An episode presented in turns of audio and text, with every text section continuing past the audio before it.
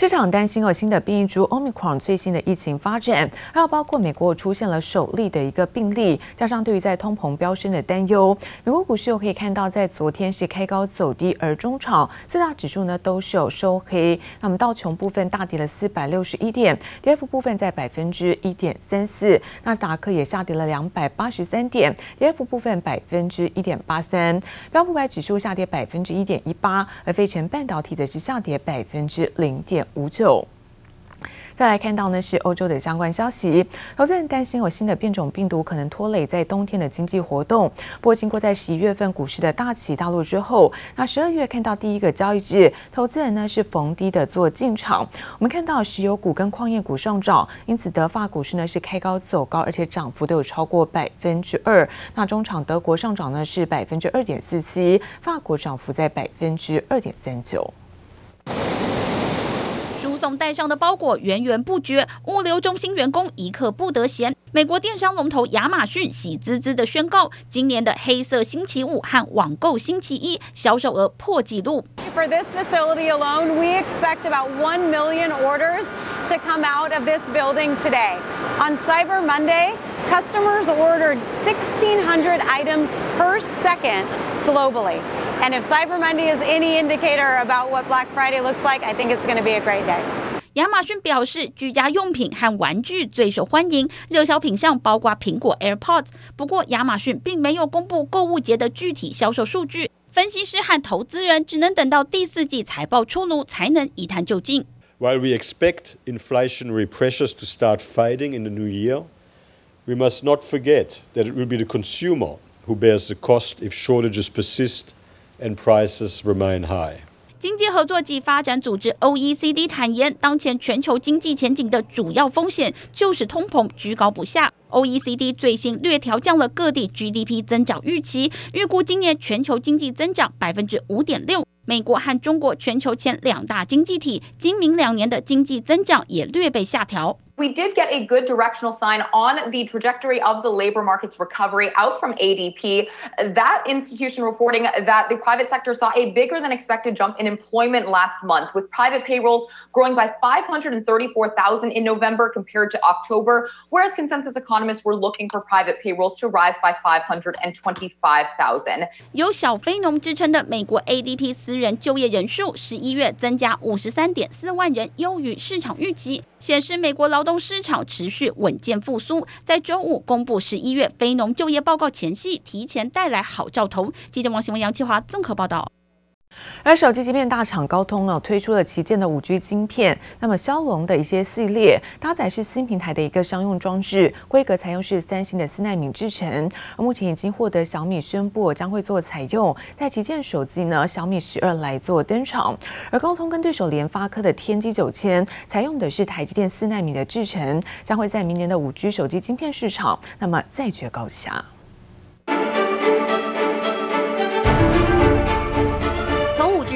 到电竞游戏，一张小小的晶片在电子产品中都扮演非常重要的角色。高通二零二二年旗舰级五 G 晶片 Snapdragon 8 Gen 1首度以全新的方式命名，舍弃之前三位数编码的名称。而在影片中不断强调八的符号，就是要加深大家对新名字的印象。Every time we launch our new premium tier platform, the innovation starts with the smartphone. And quickly spreads to other Snapdragon growth areas. Many of the innovations you've seen this year have supercharged the mobile industry while providing a path forward to many more advancements. 新款旗舰行动处理器骁龙八号称全球第一个可达万兆位元下载速度的五 G 数据机射频系统，透过 WiFi 六和六 E 来支援目前最快的 WiFi 速度，即使在许多装置一起运行下都能流畅运作。There's a tremendous spike in internet traffic driven by multiple trends, such as the digital transformation of industries and enterprise transformation of the home. These user experiences are increasing the need for faster wireless speeds and more bandwidth. 高通新晶片骁龙八 Gen One 规格上采用三星四奈米制程，搭载新平台的商用装置，提供流畅的反应能力及色彩丰富的 HDR 场景，都是行动装置首创。目前小米已经宣布将在新款的旗舰手机小米十二系列采用，而同样把目标聚焦在高阶市场的对手联发科，早在十一月就推出天玑九千，是首颗采用台积电。四纳米制成的五 G 晶片，拥有高能效的 AI 体验，是上一代的四倍，并且省电技术再升级，大幅降低五 G 的通讯功耗。两家产品都预计在二零二二年登场，为明年的手机晶片市场带来更多话题。记者陈湘婷、苏伟明台北采访报道。而区块链哦，现在席卷全球，资金涌入，也催生了中国首富。我们看到来自于在路媒财经杂志的最新发布，全球最大的加密货币交易所，那么币安的创办人赵长鹏，这个身价达到九百亿美元，旗下了农夫山泉的董事长钟闪闪，现在晋升为华人首富。其实我台湾经常来，然后我台湾朋友也特别多，然后我来过台湾大概二三十次了。我一四年头把我上海的房子卖了，然后就百分之百呃全仓比特币，然后我到现在内币都没有动过。三年前，快闪现身台湾立法院参加区块链活动，全球最大加密货币交易所币安创办人赵长鹏身价跟着区块链席卷全球，跟着水涨船高。路媒财经杂志最新发布，中国富豪榜出炉。币安创办人赵长鹏身价已经达到九百亿美元，旗下农夫山泉董事长钟闪闪晋升华人首富，但不比是与胡润公布二零二一年中国首富，都是由农夫山泉董事长钟闪闪拿下。I view that defending, uh, Binance, uh, as my job, and defending BNB, uh, and crypto industry as my life's mission. 赵长鹏四年前成立币安，目前在全球已经拥有三千名员工，每日交易额达到七百六十亿美元。路媒报道，币安估值将达到三千亿美元，以赵长鹏持有百分之三十的币安股份，换算身价已经达到九百亿美元。赵长鹏先前也曾表示，早就已经实现财务自由，计划捐出多达百分之九十九的财富。中国监管政策整顿手段越来越强烈，加密货币仍然百花齐放，种类超过上千种，底层技术区块链更缔造新一代富豪。记者综合报道。而太空企业 SpaceX 的创办人马斯克最新呢，向公司内部发出了员工信，那是紧缩公司后恐怕会面临到破产的风险。最主要是因为有新一代这个猛禽火箭的引擎生产陷入危机。而消息一出，外界也担心台厂供电的营运会不会受到冲击。而对此，金宝的总经理在昨天表示，跟客户的合作方式都还在持续进行，目前没有感受到太多影响。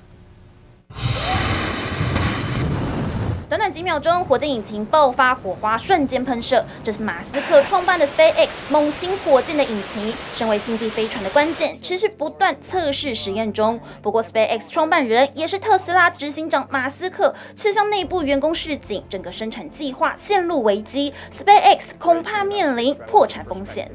In the email, Musk writes in part that SpaceX faces a genuine risk of bankruptcy if it can't achieve a Starship flight rate. Of at least once every two weeks next year. SpaceX 的破产危机不但让马斯克的创业之路陷入冲击，外界更担心 SpaceX 的台厂供应链营运状况受到威胁。利空消息也拖累各厂一号的股价，像是构装厂同心电一度重挫超过百分之七，升达科开盘更直接亮灯跌停。至于金宝，身为低轨卫星地面基地台的主力供应商，股价也一度下跌超过百分之五。我们至少现在来看，呃，合作的方式跟当初的这些都是持续在进行中。每一个订单对我们来看都是部分的生意。好那我们今天不是靠这个订单做全部，所以其实目前我自己没有感受到有太多的影响。面对低轨卫星市场的杂音，金宝总经理陈维称都是喊话，影响不大。预计二零二二年还会是忙碌的一年，也看好会有双位数的成长。可见台厂对于星链前景仍抱持审慎乐观。记者林威森、林家宏台北采访报道。而劳动基金用局在昨天公布了最新的绩效，随着股市回稳哦，在劳动基金十月份单月大赚了八百二十七亿元。那其中在劳退新制基金投资绩效单月赚进是五百一十四点九亿元，等于说每一位劳工我分红可以达到将近一点八万元。而尽管市场存在许多变数，不过劳金局还是看好在全年的收益有机会维持正成长。劳动基金有增加，会有更多的收益，我当然会很开心呐、啊。当然这样好啊，那我们退休才有保障啊。听到劳动基金赚钱，民众笑得好开心。劳动基金运用局一号公布十月绩效，单月整体劳动基金收益数增加八百二十七亿元，收益率达百分之七点五。而攸关劳工退休金的劳退新制基金，十月赚进五百一十七点九亿元，也部分回补了九月亏损。那在九月份的时候，其实市场上呢，它其实有获利回吐的比较大一点。那十月份呢，就开始就比较回温了。以目前新制劳工约一千两百零五万名计算，累积至十月底，每位新制劳退劳工可以分到近一点八万元的分红。疫苗施打提升，加上企业财报数据亮眼，都推升劳动基金表现。劳工也期待进入十二月，分红可以再增加。因为统计台股过去三十四年每年在十二月的表现，其中有二十六年都是上涨，上涨几率高达百分之七十六。进一步观察近十年个股表现，裕创、超丰、东尼、南亚等上涨几率更达百分之百。不过，劳动基金运用局认为市场仍有风险，还是要看联准会态度、新变种病毒以及通膨状况。今年其实坦白讲，多头走的也蛮久了哈，那或许有可能十一月、十二月它是一个调整期，可能没有办法像十月份这样子，那甚至可能会比较有所谓的回落的一个状况。劳动基金因为它是部位比较大，所以它的投资一定是比较属于高权值但流动性佳的个股。持有标的都属于各产业龙头股，让劳金局也乐观看待，全年收益正成长不是问题。记者黄柔秋、文杰台北采访报道。而金管会有打炒房是一波接一波，在昨天最新宣布要控管的是不动产保险的业务。那未来看到在银行办理在建筑融资，包括不动产保证业务两者需要合并来检视集中度。如果增加太多呢，就必须要来提报改善计划。而另外看到台积电的供电，那么迅德公布了在十一月份营收达到是四点一五亿元，那么年增百分之十五点二五，受惠于在 IC 载板厂积极扩厂需求带动，那公司在下半年出货。有机会优于预期。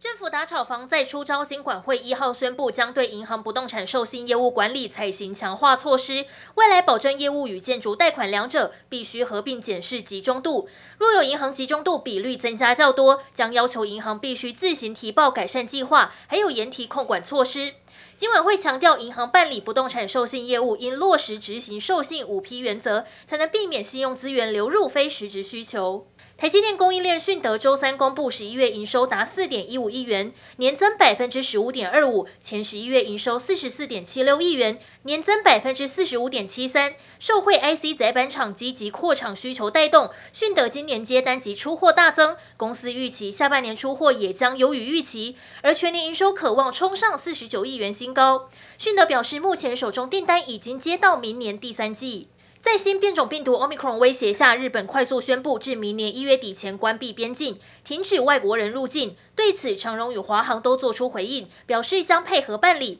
停止接受非日本的新定位。不过，已经购票的乘客则不受影响。另外，长荣也强调，经过日本转机以及从日本出境者不在限制内。至于华航，则指出会视旅运需求滚动式调整航班。代工大厂英业达周三董事会决议，旗下子公司太阳能电池厂英稳达因长期亏损，资产不足以清偿负债，将申请宣告破产。主要就是因为国外竞争厂商低价进销，加上疫情严峻等因素，导致太阳能产业景气不佳，使英稳达目前截至第三季负债已经高达二十二亿元。尽管英业达持有英稳达百分之四十七点六五，不过由于先前已经提列损失，因此对英业达的财务及业务来说，并没有重大影响。记者综合报道。